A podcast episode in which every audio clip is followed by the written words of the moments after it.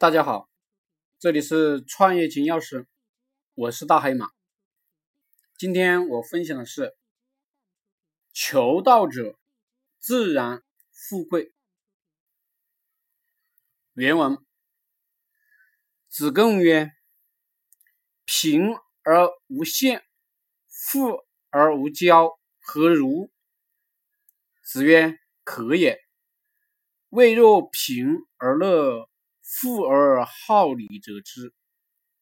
子贡曰：“诗云：‘于切于磋，于琢于磨。’及斯之谓与？”子曰：“次也。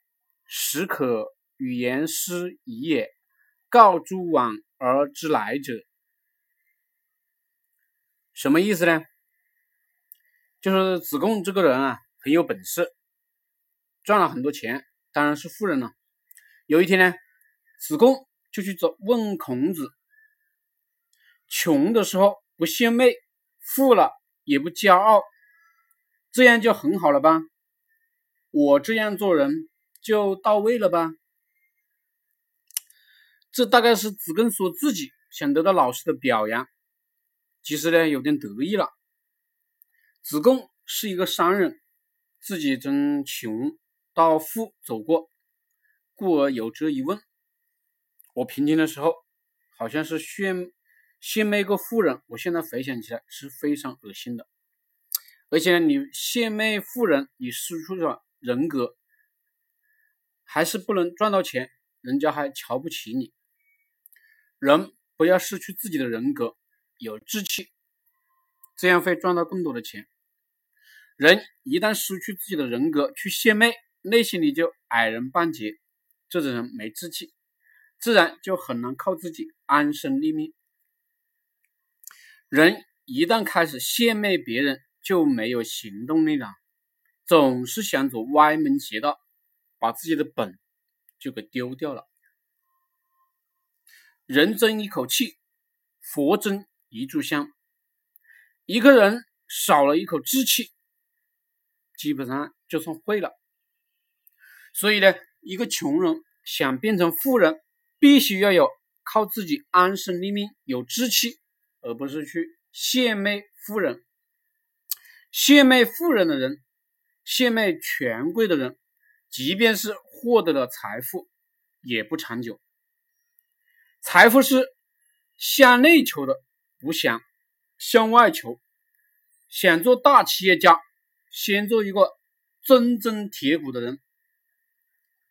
那么我们自己富了，不要骄傲。有部分人是得意就忘形，认为自己比普通人富有，就高看自己一眼。没想到我也可以年赚百万，我也可以年赚千万，也可以住豪宅、开豪车，这样就是也得意忘形了。这种心理就会延伸出来看不起别人的心理，同时会出现自高自大。自满的心理会导致自己不能进步，还容易得罪人，说话会变得狂妄。当一个人开始得意的时候，自己就经常会给自己挖空，别人看到你也不想支持你了，失败离你就不远了。所以，谦虚谨慎是一个富贵者时时刻刻都要有的心态。我刚刚赚的比一般打工的人多的时候，我也有些狂妄，甚至对着一个比我富的老板说：“我一定会超过你的。”其实这种话就会得罪人，这就是得意忘形了，这就是富而不富而骄了。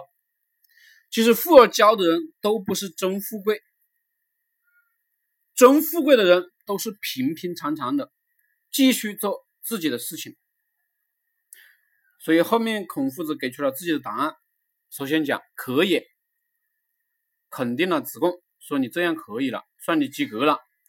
你要我给你一个优秀的，我也给你。但是呢，未若贫而乐，富而好礼者也。贫穷要乐，乐什么呢？当然是乐道，也就是穷的时候，不是动歪脑筋去献媚，也不是说仅仅不献媚就行了。而要乐于尊重道，尊重规律，踏踏实实把自己的小事情做好，把自己的事情做好了，自然有人发现你，有人买你的单，你自然也就会变得越来越富。这就是走正道的富，走这正道的富也会是最快速的致富，也会心安。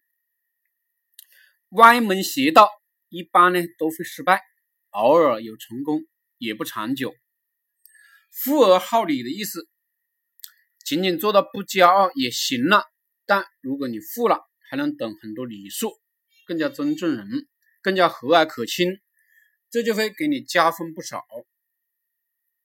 李嘉诚就是这样一个人，虽然很富有了，不仅仅不骄傲，对穷人、对富人都非常好礼数，尊重人，让每一个跟他接触的人都很舒服，所以国内国外的人都愿意跟他做生意。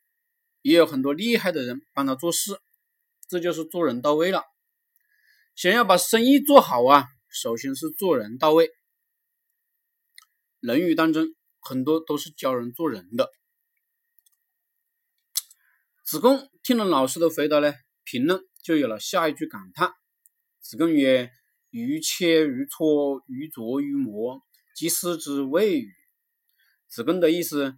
我已经觉得我很厉害了，没想到前面还有这么高深的境界。这做人的学问真是要精益求精，要不断的琢磨，就像打磨一块玉石一样。开始的时候就是块石头，我们要切开，找到玉石，然后呢，要不不断的打磨，打磨什么呢？